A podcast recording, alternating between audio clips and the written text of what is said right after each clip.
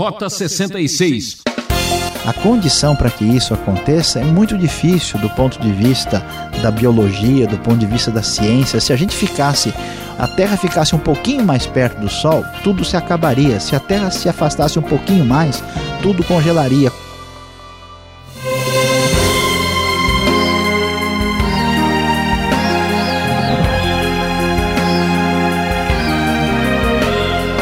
Começa agora o programa Rota 66. Aqui é Beltrão agradecendo a sua audiência e carinho. Seguimos percorrendo esse fantástico livro poético do Antigo Testamento, Salmos. E o professor Luiz Saião vai comentar os Salmos 63, 64 e 65. O tema de sua aula será Deus do coração, Deus da plantação. O único lugar aonde sucesso vem antes de trabalho é no dicionário, não é mesmo? Por isso, vamos arregaçando as mangas que temos muito que fazer. Você sabe o que é provisão de Deus? Parece simples, não é? Venha comigo para juntos descobrir. Luiz Saião, é a sua vez. Rota 66 em nossa grande caminhada pelo livro de Salmos o grande livro dos louvores do Antigo Testamento. Hoje nós vamos falar sobre os Salmos 63, 64 e 65. E o nosso tema será Deus do coração, Deus da plantação. Chegando ao Salmo 63, nós vamos encontrar mais um cântico que expressa grande confiança em Deus. Um cântico que expressa um desejo muito grande de ter comunhão com Deus, de ter as necessidades do coração e da alma preenchidas pela bênção divina. O texto inicial, lá no título do salmo, nos fala que é um salmo de Davi quando ele estava no deserto de Judá, num momento de bastante luta, de dificuldade pessoal. O grande rei de Israel manifesta a sua vontade, o seu desejo de comunhão profunda com o próprio Deus. Já o salmo de número 64 é um salmo de lamento, quando nós vemos mais uma vez o salmista sofrendo diante da ameaça do inimigo ameaçador, e a sua esperança é que Deus venha trazer a proteção que lhe é uh, dispensada de uma maneira particular e especial. E o Salmo 65, um salmo bastante especial, um cântico dedicado a Jerusalém, o cântico de Sião, o nome poético da grande cidade. Este salmo, muito provavelmente, era cantado no templo como uma espécie de cântico de ação de graças por causa da boa colheita. O Deus que abençoa o nosso coração é o Deus que garante também a nossa a proteção e a garante a própria plantação para que todos tenham a alimentação que vem do Senhor. E este cântico provavelmente é muito possível que ele fosse cantado na festa dos pães sem fermento, na ocasião da colheita da cevada ali, ou talvez no próprio momento do Pentecoste, que também era conhecido como a festa da colheita. Este salmo é especialmente ah, relevante e importante porque mostra aí que a nossa a proteção, que o nosso cuidado, que aquilo, a nossa subsistência vem do próprio Criador. O Salmo 63, iniciando aí na nova versão internacional da Bíblia, enfatiza aí a grande necessidade que a nossa alma tem do próprio Deus. O texto nos diz: Ó oh Deus, tu és o meu Deus, eu te busco intensamente. A minha alma tem sede de ti, todo o meu ser anseia por ti numa terra seca, exausta e sem água.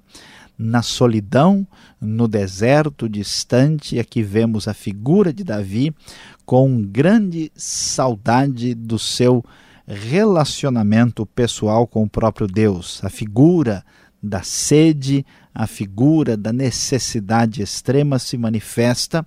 Davi tem saudades da sua comunhão profunda com Deus, junto com o povo do Senhor no momento da adoração no santuário. Por isso, o versículo 2 diz: Quero contemplar-te no santuário e avistar o teu poder e a tua glória. O teu amor é melhor do que a vida, por isso os meus lábios te exaltarão.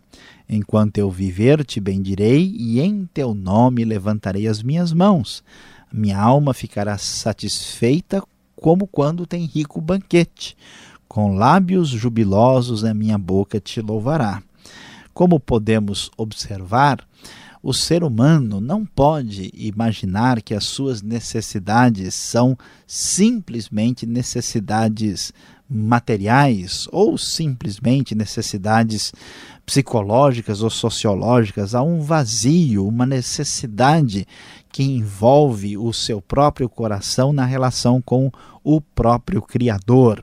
E aqui nós vemos o Salmo apresentar esta necessidade de maneira poética e muito bem construída. Por isso o texto nos diz: o teu amor é melhor do que a vida, a necessidade do profundo do coração, da comunhão com Deus, que é maior do que os seus próprios benefícios e bênçãos que a todos ele dispensa.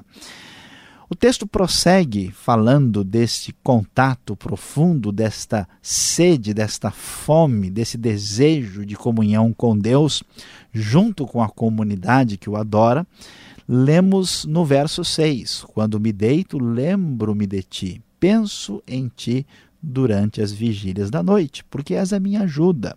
Canto de alegria à sombra das tuas asas. A minha alma pega-se a ti, a tua mão direita me sustém. Aqueles, porém, que querem matar-me serão destruídos, descerão às profundezas da terra, serão entregues à espada e devorados por chacais o momento existencial profundo da vida, quando se percebe a sua dimensão, é a mola propulsora para perceber, para que o coração possa perceber com bastante atenção a necessidade profunda que o nosso ser tem do nosso Criador e sustentador. Deus que nos sustenta na dimensão profunda do nosso coração da nossa sede, da nossa fome espiritual profunda. E o texto termina dizendo: O rei se alegrará em Deus, todos que juram pelo nome de Deus o louvarão, mas as bocas dos mentirosos serão tapadas. Terminando com a palavra de esperança e de confiança de que a bênção do Senhor prevalecerá.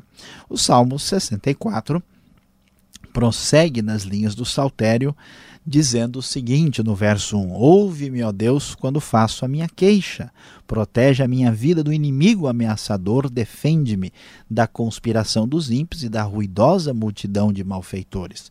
Como acontece muitas vezes, tanto aqui nos Salmos como também em nossa vida, mais uma vez, o salmista se vê em dificuldades com aqueles que querem fazer armadilhas, têm planos malignos e querem destruir a sua vida, mas a sua confiança está no Deus que nos dá a sua proteção, o Deus que abençoa o nosso coração, o Deus que nos dá a sua provisão também nos concede proteção. Todos os homens o temerão e proclamarão as obras de Deus, refletindo no que ele fez. Deus irá destruir os inimigos, Deus atirará suas flechas neles. Por isso, o salmista termina de maneira muito positiva, dizendo que os justos devem se alegrar no Senhor e buscar refúgio nele, porque ele é a nossa proteção segura. Chegando ao Salmo 65, esse salmo especial cantado nestes momentos aqui, quando havia a celebração da colheita, é muito importante prestar atenção a esta realidade. Nós vivemos no mundo quando nós nos iludimos, achamos que porque nós compramos né, com o dinheiro ou com o cheque ou com o cartão de crédito as mercadorias vendidas nos supermercados, nós perdemos a dimensão de como nós dependemos da terra, da agricultura e do equilíbrio do planeta. Se as coisas falharem apenas em um ano as nossas vidas serão ameaçadas. E aqui esta consciência de que Deus deveria ser louvado pela boa safra agrícola aparece com bastante clareza no Salmo 65. O louvor te aguarda em Sião, ó Deus. Os votos que te fizemos serão cumpridos. Ó tu que ouves a oração, a ti virão todos os homens. Quando os nossos pecados pesavam sobre nós, tu mesmo fizeste propiciação por nossas transgressões. Como são felizes aqueles que escolhes e trazes a ti para viverem nos teus átrios. Transbordamos de bênçãos da tua casa do teu santo templo. Deus é louvado por ser aquele Deus que perdoa, aquele Deus que conduz a nossa vida, e o texto então prossegue para descrever esse Deus glorioso que é a esperança de todos os confins da terra e dos mais distantes mares, diz o verso 5. Então, a descrição sobre quem Deus é e o que ele faz começa a aparecer com maior definição a partir do verso 6. Tu que firmaste os montes pela tua força, pelo teu grande poder. Tu que acalmas o bramido dos mares, o bramido de suas ondas e o tumulto das nações. Tremem os habitantes da terras distantes diante das tuas maravilhas. Do nascente ao poente, despertas canções de alegria cuidas da terra e a regas, fartamente a enriqueces. Os riachos de Deus transbordam para que nunca falte o trigo, pois assim ordenaste. Encharcas os seus sulcos e aplanas os seus torrões. Tu a amoleces com chuvas e abençoas as suas colheitas. Coroas o ano com a tua bondade, por onde passas emana fartura. Fartura vertem as pastagens do deserto, do deserto e as colinas se vestem de alegria. Os campos se revestem de rebanhos e os vales se cobrem de trigo. Eles exultam e cantam de alegria. Como podemos observar, você hoje pode pensar no seu dia. Talvez você comeu um bom pão com manteiga tomou um bom café com leite, comeu uma carne deliciosa e não faltou o arroz com feijão.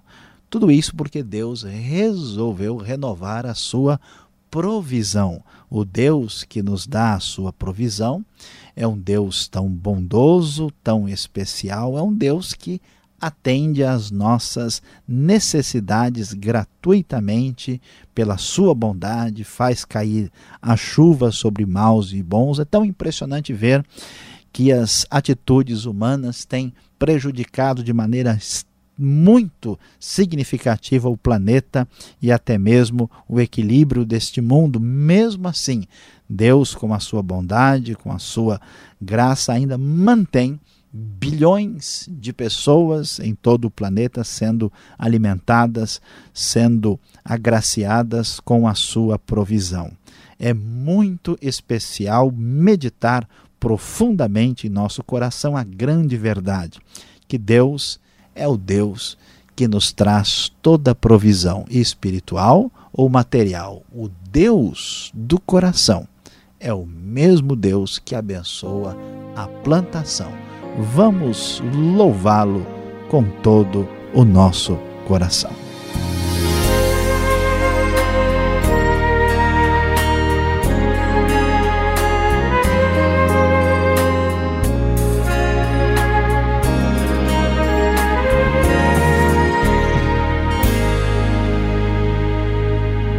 Esse é o programa Rota 66, o caminho para entender o ensino teológico dos 66 livros da Bíblia. Em destaque a série Salmos, tema da aula: Deus do coração, Deus da plantação. Salmos 63, 64 e 65.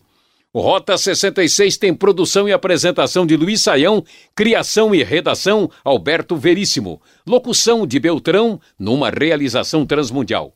Mande a sua carta. Caixa Postal 18.113, CEP 04626-970 São Paulo, capital.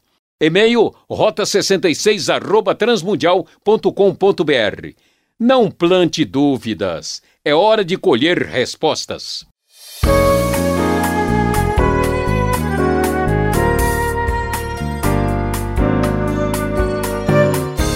Agora chegou aquele momento que você estava esperando, as perguntas para o professor Luiz Saião. E hoje o texto foi Salmo 63, os 64 e 65. Eu começo exatamente perguntando sobre tradução no Salmo 63. Eu estava acompanhando a sua exposição, professor, e eu percebi algumas mudanças nas versões aqui. Gordura, banha. Qual o sentido destas palavras aqui no Salmo 63, verso 5. Pastor Alberto, sem dúvida, o, o, livro de Salmos precisa ser lido com bastante atenção e, e, os amigos aí que ouvem o programa devem comparar as versões, porque de fato há algumas mudanças de tradução de uma versão para outra que são, são significativas. Por exemplo, nós vemos no verso primeiro, né, algumas versões falam: A minha carne anseia por ti, o meu corpo anseia por ti. A NVI traduz: O meu ser anseia por ti, dando uma ideia um pouco mais ampla, uh, não uma ideia literal que pode ter um significado meio estranho. Versículo 3: O teu amor é melhor do que a vida. Várias versões têm a tua graça é melhor que a vida. A palavra hesed do hebraico é o amor da aliança de Deus para com Israel. É o amor inabalável, o amor leal, fiel. E aqui cabe mais adequadamente, não é bem aquela ideia ainda de graça que tem no Novo Testamento. Agora, quando lemos o verso 5, fica confuso, né? porque versões antigas falam que a minha alma vai ficar satisfeita, vai se satisfazer com banha e gordura. E a NVI tem uma tradução que diz como quando tem rico banquete. Olha e o colesterol aqui. Pois é, olha só, né? O problema é o seguinte, hoje quando falamos em gordura e banha, o sentido geralmente não é positivo. Na antiguidade, quando as pessoas tinham dificuldade de ter acesso a isso, quando é que a pessoa tinha acesso à gordura banha? Quando se matava um animal, um boi, uma ovelha.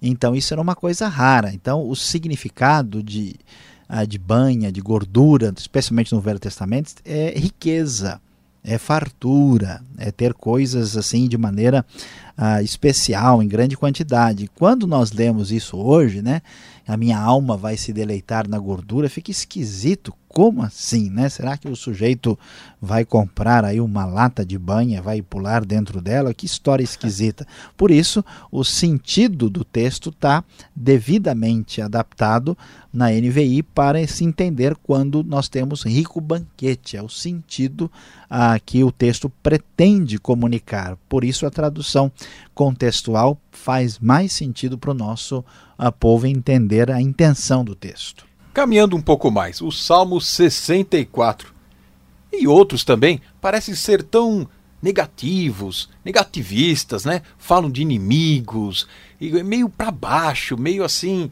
é, deprimido, não é mesmo? Pois é, pastor Alberto, de modo geral, de fato, muitos salmos, como acontece com o 64 e outros, também apresentam esse perfil. Agora, veja, é, é aquele aquele problema. Uma pessoa que mora numa cidade grande, mora em São Paulo, mora no Rio de Janeiro, mora numa metrópole, numa capital, diz: puxa, esse sujeito é meio estressado, ele está sempre apavorado, só fala em segurança, fecha isso, tranca aquilo. Mas é porque o momento, o contexto, a situação é né, de medo, de receio. Uma pessoa que está num país do Oriente Médio em guerra, que mora num país que é ameaçado por terrorismo, ele vive com medo e apavorado. Então, o contexto da elaboração de vários salmos era exatamente quando o salmista estava na crise de poder perder a sua vida em função disso. Né?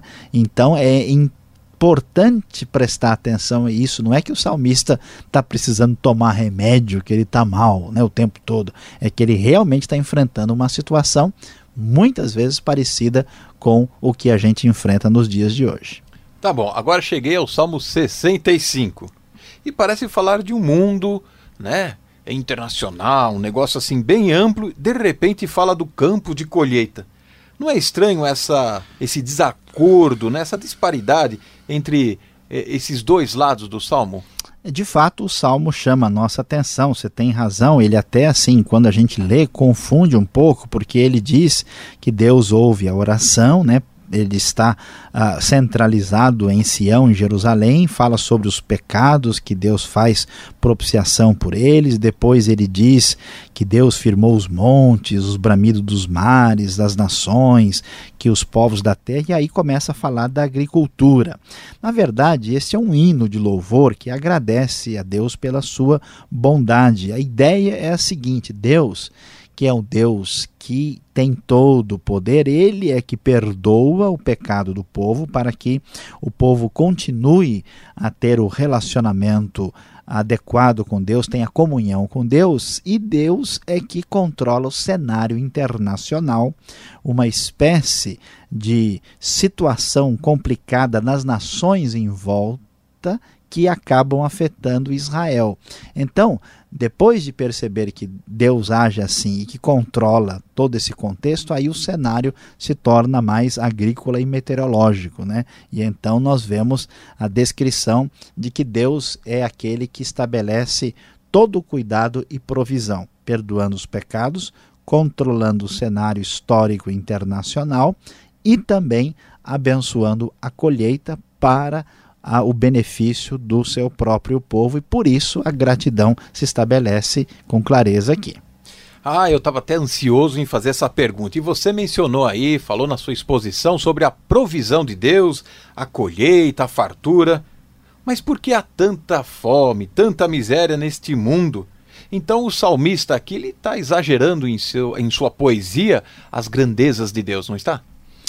Pois é, pastor Alberto, olha só, nós, diante do que a gente escuta e vê hoje, a gente fica pensativo. Há vários cristãos, inclusive, em crise, dizendo: puxa, se Deus é bom e Ele traz toda a provisão, como é que pode ser isso? Tanta gente passando fome e sofrendo no mundo. Mas veja bem.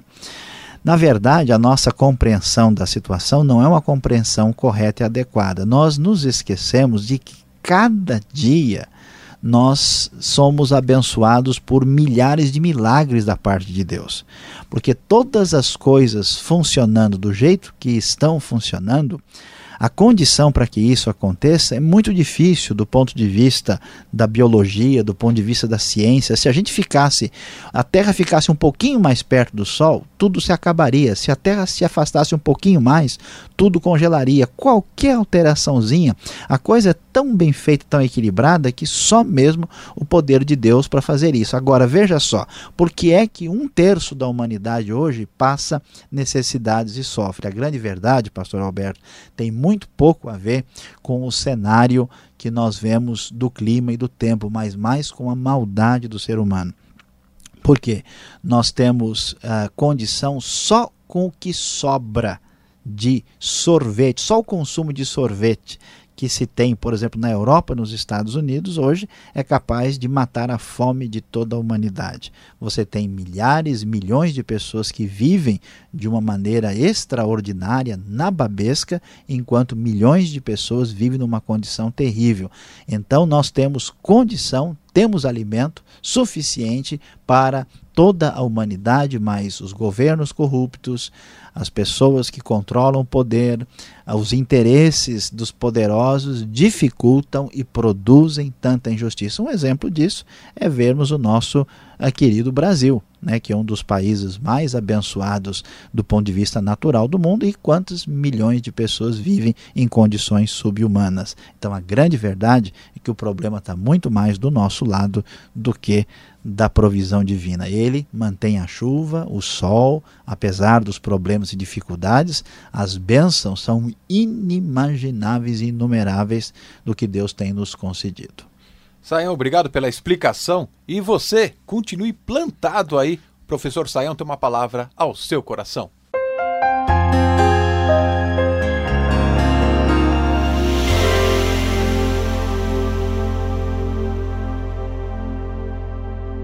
No Rota 66 de hoje, você acompanhou com atenção quando falamos sobre o Deus do coração, o Deus da plantação. Falamos sobre os Salmos 63, 64 e 65. E o nosso desejo, a nossa vontade hoje é que você aprenda a grande e importante lição. Vimos como Deus é o Deus da provisão, Deus que abençoa o nosso espírito, o nosso coração, nos dá a sua bênção e preserva a agricultura, a plantação de todo o mundo que onde nós vivemos. Por isso, que grande lição nós devemos tomar para a nossa vida. Preste bem atenção. Hoje, antes de comer a próxima refeição, antes de comer a próxima porção, agradeça a Deus de coração, pois Ele sustentou a sua provisão.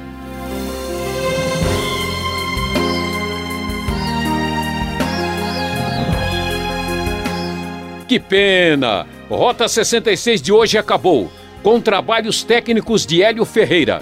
Eu, Beltrão, prometo voltar nessa sintonia e horário com a série Salmos. Visite o site transmundial.com.br. Tchau!